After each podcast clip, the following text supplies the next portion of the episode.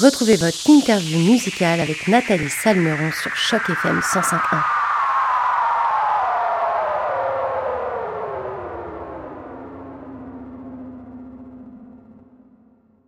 Bonjour à toutes et bonjour à tous et surtout bonjour Thomas et tout d'abord merci d'avoir accepté notre invitation pour cette entrevue sur les ondes de Choc FM 105.1. Comment ça va Thomas aujourd'hui?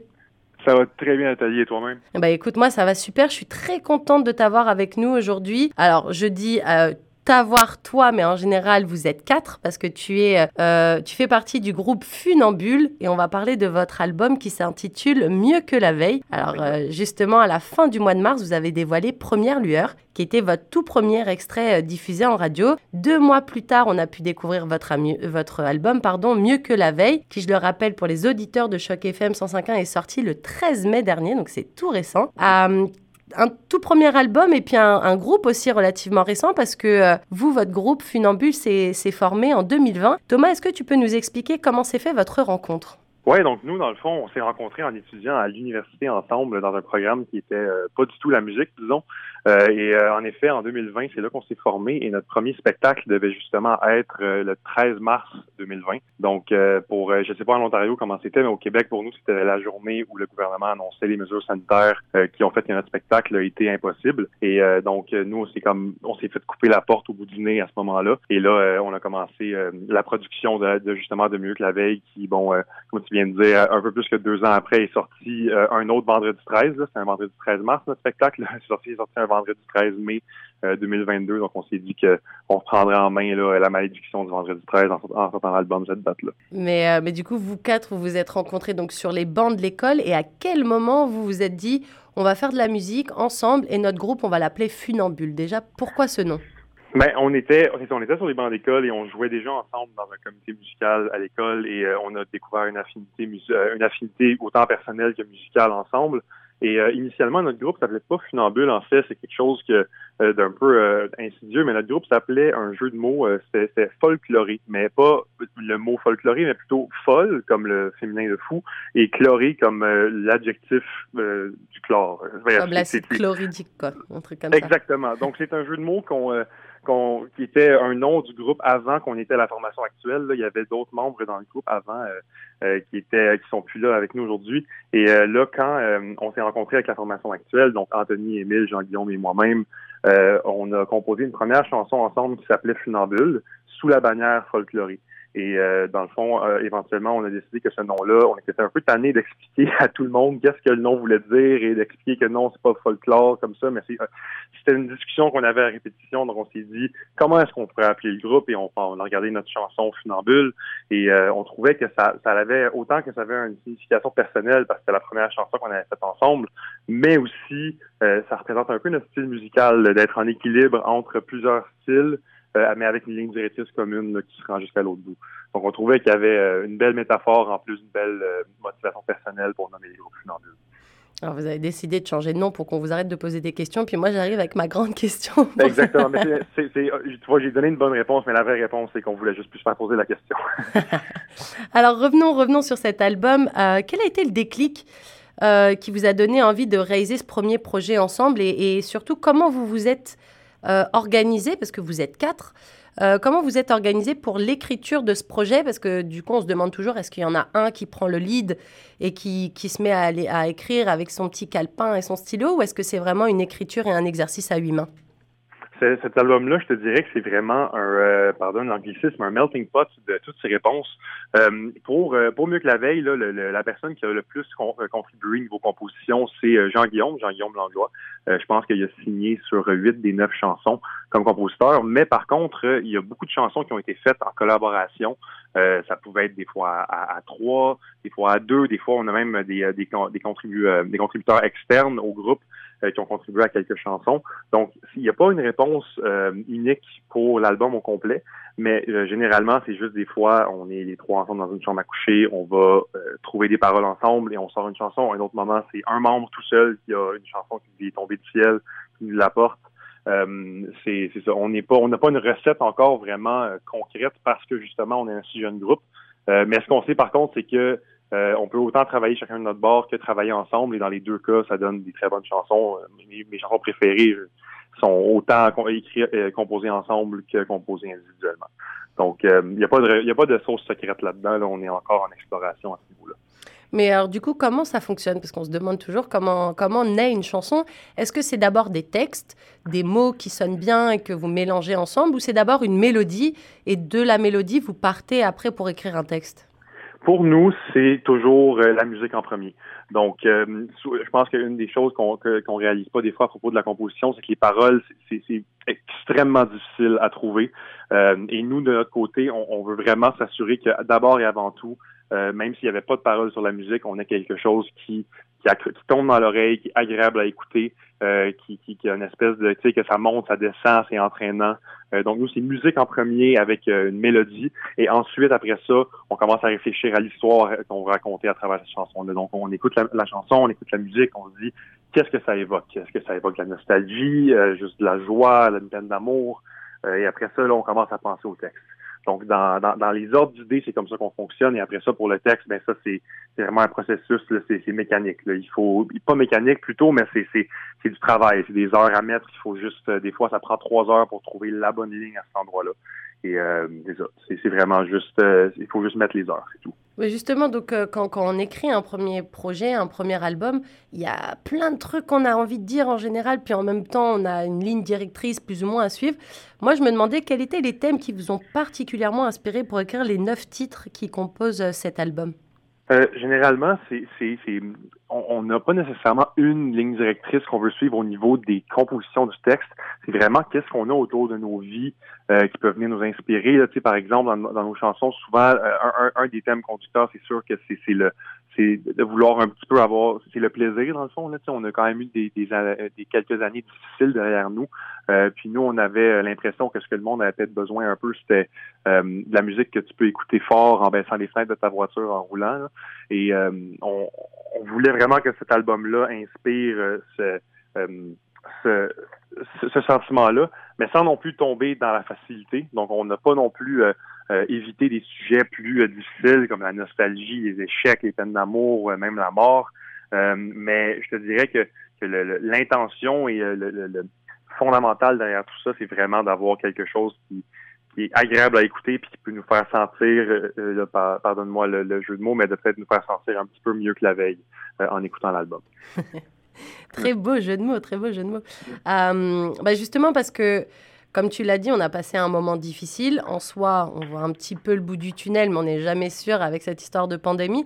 Euh, vous, vous avez, enfin, si mes calculs sont bons, logiquement, je ne me suis pas trompée, mais cet album a été conçu en pleine pandémie.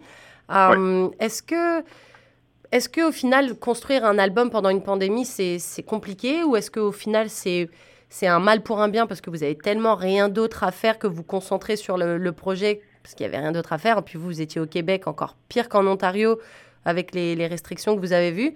Euh, est-ce que, ouais, est-ce que d'avoir réalisé cet album pendant la pandémie, ça a été différent? Est-ce, Comment vous vous êtes organisé même pour, euh, pour faire euh, ce, ce, projet? Et, et, est-ce que au final le projet lui-même, c'était pas bah, de réaliser cet album en fait Parce que comment dire, la, la, pandémie vous a sûrement empêché de faire pas mal de choses. Donc est-ce que c'était pas un challenge au final dans le challenge de réaliser cet album?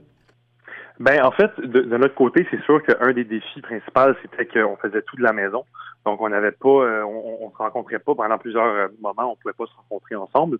Donc, si je peux me peinturer une espèce d'image mentale, tu sais, euh, on, mettons, on a une chanson, on a une chanson qui est, qui est vraiment dans le, le, commencement. Donc, on a vraiment juste la mélodie et les accords, les accords derrière. Mais là, Anthony va nous envoyer euh, une piste de batterie que lui, il pense qu'il serait, qui serait bonne pour la chanson. Donc, on l'écoute.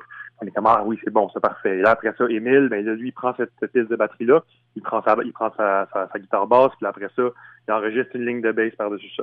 Parfait. Là, il nous envoie ça. Ah, on aime peut-être ça, on aime un peu moins ça, on fait un processus itératif. Et là, ensuite, on part avec ça. Moi, de mon côté, je prends la bass et la, batterie, je mets de la guitare là-dessus. Puis là, après ça, j'envoie ça au gars. J'ai passé une journée complète là-dessus il aime certains bouts, il y en a d'autres qui n'aiment pas. Il me renvoie ça. Après ça, c'est un autre processus itératif.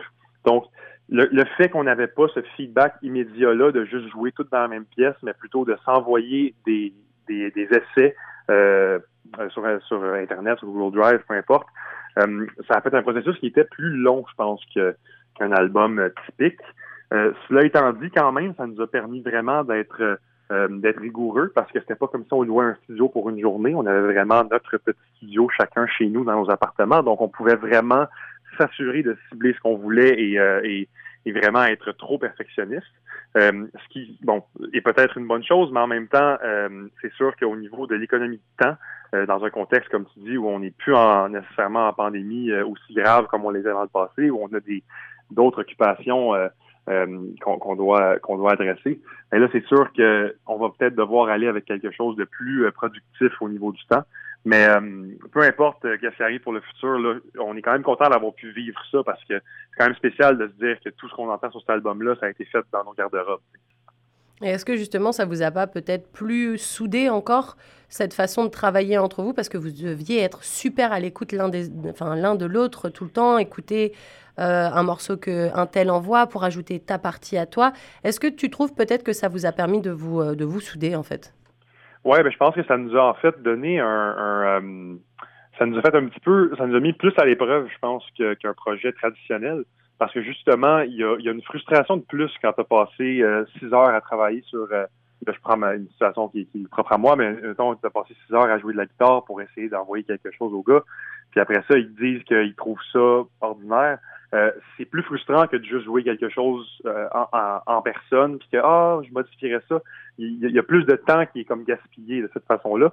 Donc, le fait qu'on ait réussi à sortir de l'autre bout de ce projet-là, euh, en restant quand même très proche et sans, sans, avoir de ben, en fait, en étant encore ensemble et en étant encore prêt à, à continuer, moi, je pense que ça veut juste dire qu'on est prêt à affronter euh, plus qu'on le pensait encore. Parce que, justement, il y a, y, a, y a, des frustrations additionnelles, je pense, qui peuvent euh, être soulevées lorsque euh, tu mets autant de temps et que c'est on n'est pas nécessairement dans un, workflow qui est productif. Donc là, après ça, recommencer tout le temps, c'est difficile.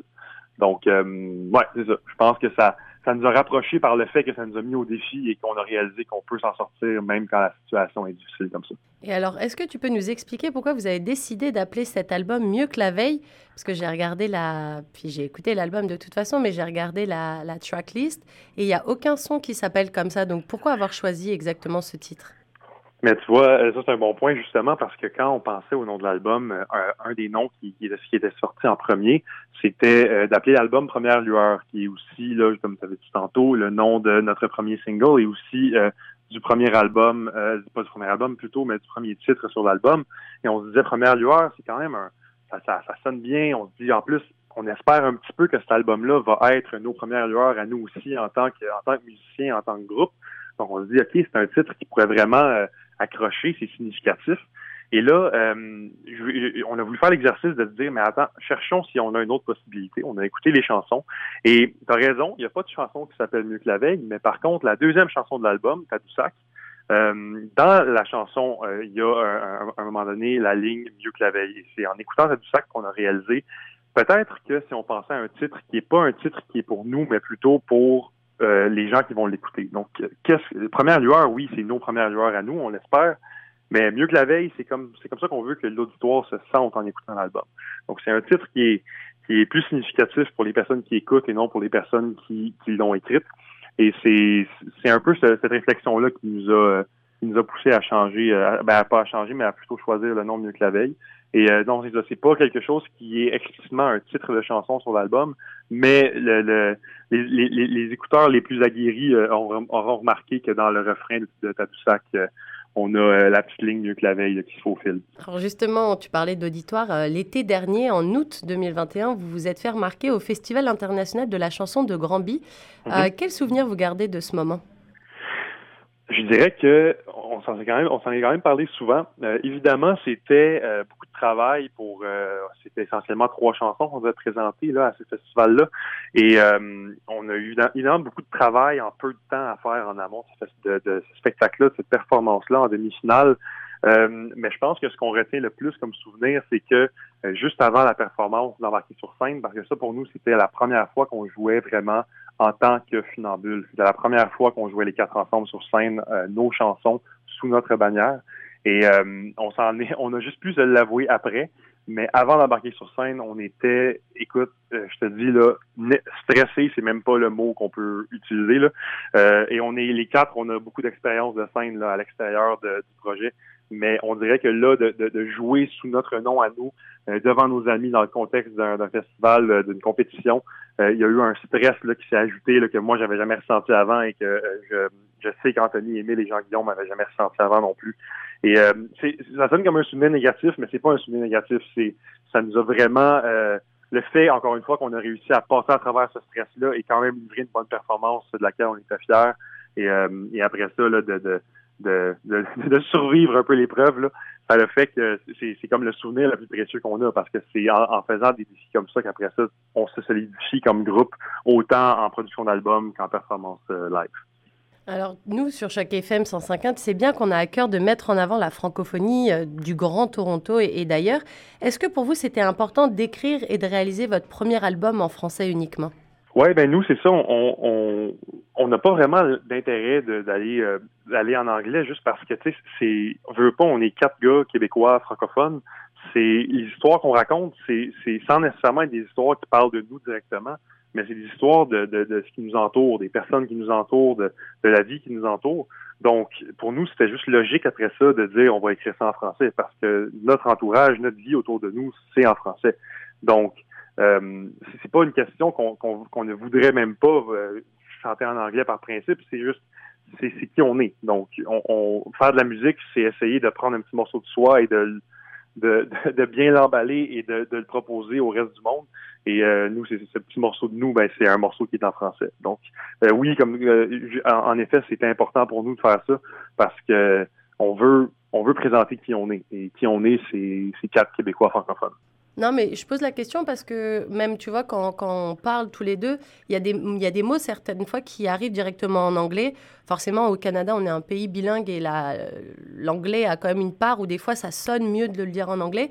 Mais c'est vrai que vous, dans votre album, il y a très peu d'anglicisme en fait. Vous avez vraiment fait mhm. ça de façon très pure, très très française quoi. Ouais, ouais, mais c'est on est ça, ça encore une fois, j'aimerais dire qu'il y a, peut-être une raison euh, euh, réfléchie derrière, mais comme je te disais tantôt pour les paroles, des fois c'est juste une question qu'il faut que la bonne ligne tombe du ciel. Ben nous, les bonnes lignes qui tombaient du ciel, c'est des lignes en français.